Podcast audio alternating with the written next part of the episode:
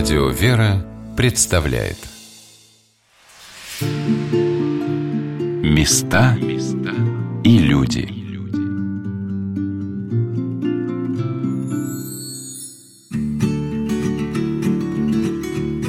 Здравствуйте! В эфире Мария Милюкова.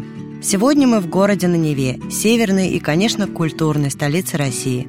Цель приезда – Санкт-Петербургская духовная академия – После Северной войны она открывалась как школа при Александро-Невском монастыре с одним преподавателем и несколькими десятками учеников. А спустя чуть более ста лет сюда, уже в академию, за высшим богословским образованием, придет святой праведный отец Иоанн Кронштадтский. Здесь станут учиться люди, которых назовут цветом русской культуры, а некоторые из них будут прославлены в лике святых – Величие и слава не только в Российской империи, но и во всем православном мире. Такой будет Духовная Академия в царской России. Революция 1917 года и последующие за ней события привели к ее закрытию. Многие профессора, ученые уехали из России. Многие приняли мученическую кончину. К лику новомучеников и исповедников причислено свыше 40 выпускников – Двери Академия снова откроет уже в сталинские времена, в 1943 и практически с нуля начнется путь ее возрождения. И какой путь? Сначала советские власти, чтобы понизить образовательный уровень духовенства, запретят преподавать историю философии, психологию, историю русской религиозной мысли и педагогику. В 1975 году Хрущев пообещает показать по телевизору последнего советского папа – и к разработке этой программы подключат все силы – от системы агитпропа и прессы до агентов КГБ. Православная церковь станет врагом номер один, и Академия вновь окажется на грани закрытия. Но на ее защиту встанет один из блестящих умов – ее выпускник митрополит Никодим Ротов – вспоминает преподаватель литургики, начальник протокола Санкт-Петербургской епархии и руководитель филиала отдела внешних церковных связей Иван Николаевич Судоса. Это архиерей, который создал епархию, поднял ее – на самый высокий уровень на Александра Невского. Такие торжества были. Владыка Никодим созывал и иностранные делегации, и наших архиереев привозил. Павел Петрович Герасимов такой великолепный регент был. И вот это как... А протодиакона какие были. По 10 человек как станут на кафедре. Многое лето как споют. Мы, студенты на правом университете, видели лицо владыки Никодима, как он улыбается, как ним и крестом их всех благословляет, дает целовать. Митрополит Никодим сделает невозможное возможным. Убедит советские власти подключить церковь к миротворческой миссии на международной арене. И когда владыка будет бороться за возрождение Академии, набирать профессоров богословия и даже организует отдельный факультет африканско-христианской молодежи, на трамвае номер один по Невскому проспекту, переживая и отсчитывая остановки, к нему поедет 19-летний юноша за советом поступать ему сначала на физфак ЛГУ или сразу в семинарию. Физиков в стране много, священников мало, посоветует митрополит. И 30 июля 1965 года в приемную комиссию поступит прошение о зачислении в семинарию от Гундяева Владимира Михайловича, будущего патриарха Московского и всея Руси. Михаил Иванович Ващенко, а в то время преподаватель регенского отделения, вспоминает, как учил будущего патриарха. Он был такой молодой человек, интеллектуальный, который интересовался всем и имел от Бога талант. Имел благоприятный басистый голос и хороший музыкальный слух. Знаниями юноша действительно выделялся – Дома хранилось настоящее сокровище. Библиотека в семье насчитывала более трех тысяч томов. Так что уже подростком Владимир открыл для себя Булгакова, Бердяева, Франка, книги, которые многим станут доступными еще не скоро. Когда митрополит Никодим возьмет юношу помощником, экзамены в семинарии придется сдавать экстерном, год за два, буквально. Но и тогда все свободное время Владимир Гундяев будет посвящать занятиям. Будучи весьма занятым по своему послушанию в качестве подьякона митрополита, он все равно при возможности приходил на уроки церковного пения. В 1970 году уже иеромонах Кирилл закончил Ленинградскую духовную академию с отличием. В 1971 он был возведен в сан архимандрита, назначен представителем Московского патриархата при Всемирном совете церквей в Женеве, а в 1974 вернулся в родные стены. Во главе Академии был поставлен самый молодой за всю историю духовных школ ректор, 28-летний архимандрит Кирилл Гундяев. К такой новости в Академии отнеслись с осторожностью, говорит Иван Николаевич Судоса. Ну, мы кто, как, чего. Первое, что впечатлило, это проповедь молодого архимандрита Кирилла он настолько увлечен был проповедью, что я в хоре пел, как раз первые тенора стояли возле иконы Иоанна Богослова, и боялись, может, он сейчас свалится своим посохом с из самбона, потому что вот это все движение, ну там сколько, ну метра два с половиной от алтаря до амвона, он настолько говорил это вдохновенно и настолько, ну, знаете, сильно, вот, что нас это поразило проповедь. К этому времени отношения между советской властью и церковью немного, но все же изменились. В том смысле, что в тюрьмы уже не сажали. Таких открытых гонений уже не было. Теперь они приняли более изощренную форму, рассказывает ныне ректор Санкт-Петербургской академии Владыка Амвросий. Церковная жизнь Ленинграда того времени была очень сложной. Она вообще была сложной в церкви, но в Ленинграде особенно. Уполномоченный по делам религий Григорий Семенович Жаринов, известный, в очень жестких условиях держал священнослужителей и вообще всю епархию. Одно то, что сейчас у нас вот психбольница под нашими стенами находится, она не случайно здесь была построена. В советское время не случайно Антоневское училище было отдано под эти цели. Здесь же в теперешней больнице Ксении Блаженной аборты делали. Все церковные учреждения находились под надзором. И не только представители власти – зорко следили за Академией и бдительные граждане Советского Союза. Скрупулезно писались разного рода доносы и кляузы. Письмо такое одного пенсионера союзного значения попалось. Он пишет ЦК партии о том, что есть у нас такой замечательный город, город революции, город прогрессивный, советский, прекрасный. Но вот есть место, которое очень портит этот город. Это вот духовная академия. Это вообще такой очаг мракобесия. Вот пусть этих попов Переселите их, пожалуйста, куда-нибудь на Северный полюс, и пусть они там учат своих будущих попов. Вот и посмотрим, смогут ли они там удержаться. А то вот засели, понимаешь, в этом нашем замечательном городе. Уберите их отсюда. Это пишет пенсионер союзного значения, человек авторитетный в городе. И вот в такой ситуации находилась Академия.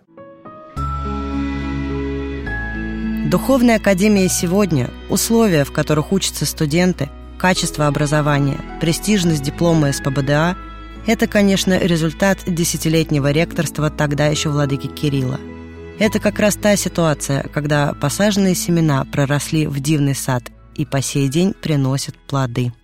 Мне действительно повезло в том, что я являюсь в течение вот этих восьми с лишним лет ректором в период его патриаршества. Потому что если бы не его забота о духовной академии, если бы не его личное участие, все было бы совершенно по-другому. И я это прекрасно понимаю.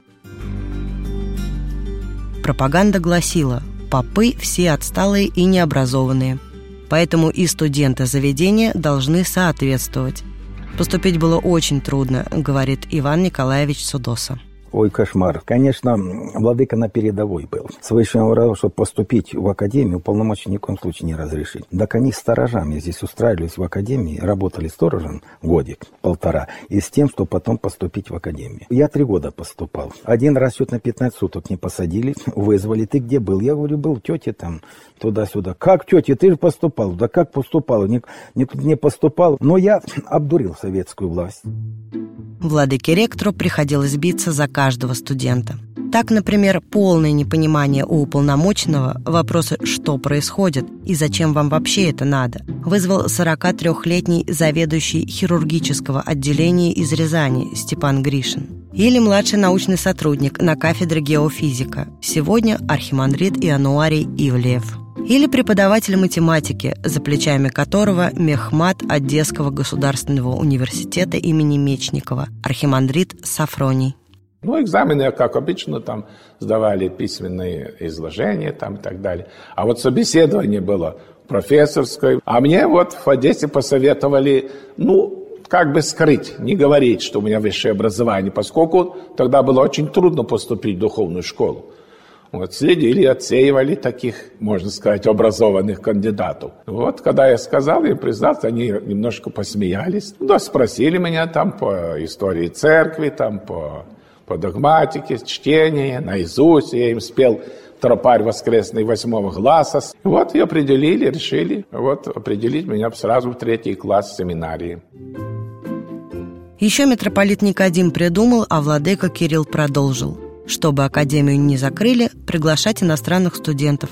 Международные отношения тогда были модными. Я помню, когда еще учился, стали к нам приезжать иностранцы, туристы. И вот они приходили и щупали студентов, семинаристов. На самом деле, это они живы или это им какая-то бутафорию подставили. Потому что в советское время, помните же, было сказано, никакой церкви нет, никакой религии в Советском Союзе нет. А вот э, на встречах вот в актовом зале, когда бывали встречи с иностранцами, так нас, студентов, сажали с одной стороны, а там посреди был стол, а с другой стороны, вот там под окнами сидели иностранцы. Потому что вот не, ведь тогда запрещалось, ну, церковную литературу вообще, самую элементарную, может быть, даже Библию или молитвословие и так далее. Ведь у нас это все еще не издавалось, все было старое, ветхое. А вот иностранцы тайно как-то проводили маленькие форматы, там Библии брюссельские, Новый Завет, еще какие-то книжонки.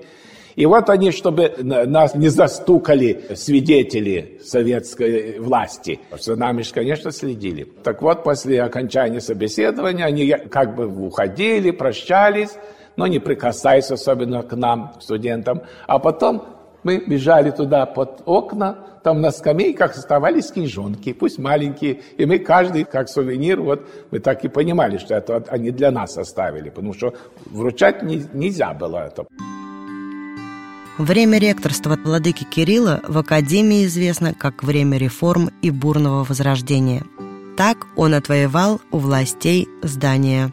Иван Николаевич делится – это было счастье. Это потрясающая радость была, потому что до сих пор мы жили на четвертом этаже, вот чисто бытовый, так сказать, вопрос, где в комнате было там по пять человек, бог не сколько.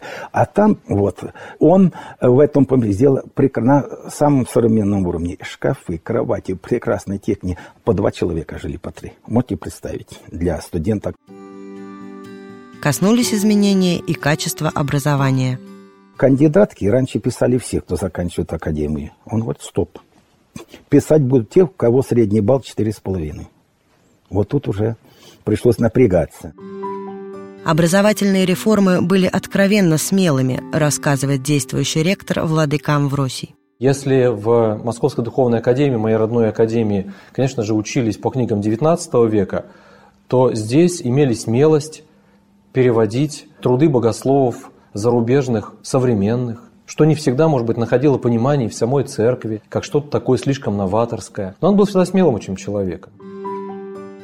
Хватало времени у тогда еще владыки Кирилла и на воспитательную работу, становившегося в этих стенах на ноги духовенства. Но, вы знаете, четвертый курс всегда у нас писал, кандидатки пишут, всегда не хватает времени. А у нас на четвертом курсе читал лекции заслуженный профессор, протерей, доктор богословия, отец Михаил Спиранский, которому было там уже, не думаю, за 90 лет.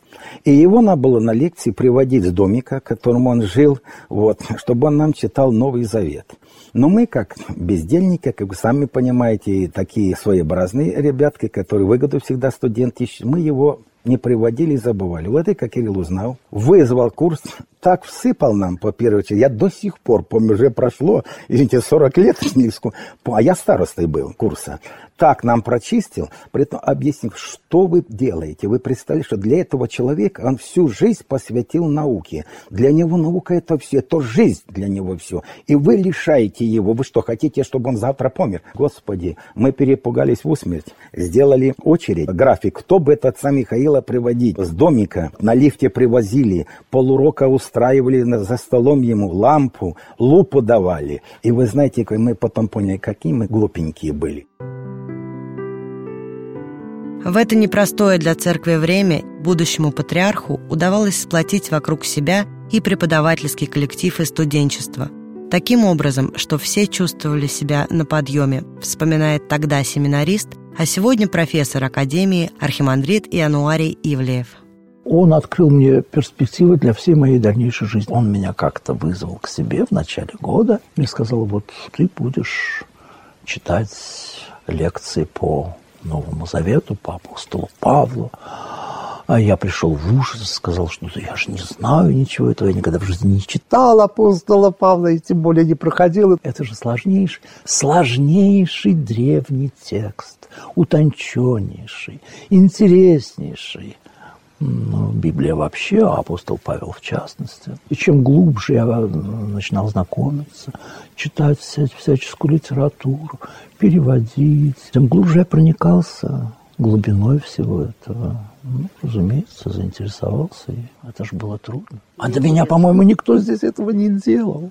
Вот я первый, кто стал заниматься этим.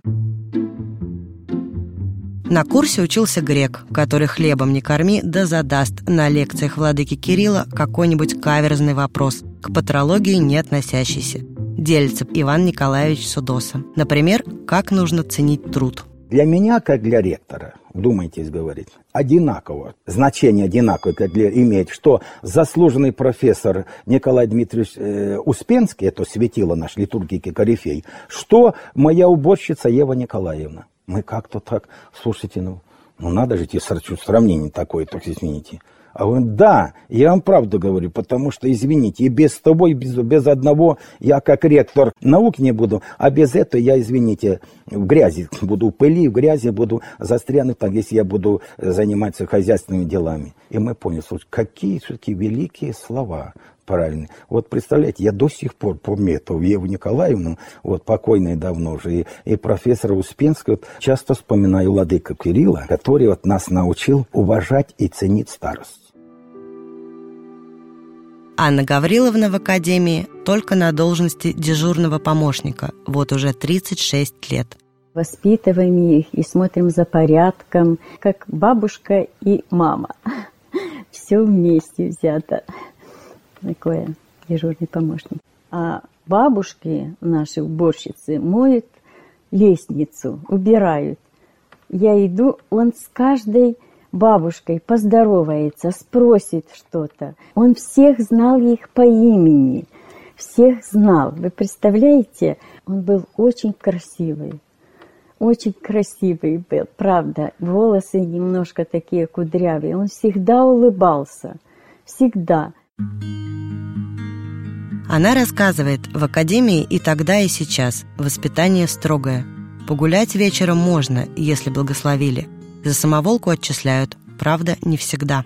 Две девушки пошли в театр и потерялись. Ну, знаете, как молодежь. В таком случае нас исключают. Ну, я их привела к ректору, а он так ухмеляется. Но мы уже ему рассказали, почему, как они потерялись. А он так сидит и ухмеляется. Ну и что? Ну где вы были? Ну как? Знаете, вот не, не ругал, по-отцовски как-то так вот относился. За каменной стеной были. Как-то был такой вот соединил всех. А потом, когда он ушел, это все распалось. Владыка Кирилл, как и его духовный наставник, митрополит Никодим, Оба заботились о возрождении монашества, делится отец Сафроний. В том числе в духовной школе, то есть ученого, как-то раньше называлось монашество. И вот у нас регулярно вот были монашеские постриги, меня в том числе. 11 апреля 1979 года владыка Кирилл постриг меня в монашество вот, с именем Сафроний. Служил я в сане дьякона два с половиной года – Владыка Кирилл говорил, мне нравится, говорит, с тобой служить, и поэтому он меня не рукополагал во пресвитере. Архимандрит Иануарий Ивлеев тоже был пострижен и рукоположен в иеромонаха будущим патриархом. Это имя было выбрано в честь священномученика Януария, владыка митрополит Никодим, который был э, покровителем и другом святейшего, нынешнего святейшего Кирилла, покровительствовал и мне. Митрополит Никодим был как бы моим духовным отцом. В 1978 году он был в Италии э, на похоронах ушедшего из мира папы Павла VI и, дожидаясь избрания нового папы, немного путешествовал, так мне рассказывали. Одна из его поездок была в Неаполь. Вы знаете, это знаменитые мощи, скляночка с запекшейся кровью януаря, которая разжижается во время молебна. Так бывает, во всяком случае. И Неаполь радуется – Э, Дженаро – это ведь такое имя любимое в Неаполе. Каждый второй мальчик там именуется именно э, э, Дженаро, а Януарий. И вот митрополит Никодим молился перед мощами января. Это было его, было, как мне рассказывали, его последнее богослужение и перед встречей с новым папой Иоанном Павлом I, во время которой он и скончался. Там, знаете, история печальная. И вот в честь этого меня и назвали, в память о Никодиме. Ну, иногда, может, допекали владыку, но так он был очень добрый. И вот он, прежде чем постричь кого-то из кандидатов в монахи, он собирал нас, монахов, к себе, даже в покое, вот там, где он жил на первом этаже. И за чаем там вот мы обсуждали кандидатуру этого. Мы пили чай, надо рюмочку коньяка и обсуждали все вот за столом наши монашеские и общеакадемические проблемы. Э, было хорошее общение, было хорошее общение, поддерживалось чисто человеческое, вот помимо преподавательски административного. Мы все сблизились благодаря именно ему. Вот он до сих пор вот передает привет говорит, там кто там с ним общается, говорит, передай привет брату нашему Сафронию. Ну, как вы думаете, это ж приятно. Уходя в Смоленск, сказал Сафроний, смотри, следи, чтобы у нас Акафист Божьей Матери регулярно совершался, который по традиции в нашей школе совершался и совершается сейчас. Вот в среду поет, все собираются и поют вечернюю с Акафистом Божьей Матери. Этот завет архимандрит Сафроний соблюдает строго – Владыка Кирилл назначил его руководителем богослужебной практики 34 года назад. До меня никто столько не был руководителем, потому что такая должность, что трудно устоять. Нужно же каждый день утром, вечером присутствовать в храме за богослужением, а до этого с группой готовить службу, а во время службы контролировать их, помогать, исправлять, делать замечания, так, чтобы какая-то была польза, а не то, что ошиблись и, и все, и ладно. Я им говорю, что если вы ошибаетесь, то, то вы можете без меня ошибиться. А если я есть, пока я живой, то вы должны исправить то, что свою ошибку. 1985 года архимандрит Сафроний благочинный. А в 2011 году уже владыка Амвросий назначил его почетным благочинным. Сегодня молодые иеромонахи под его строгим надзором.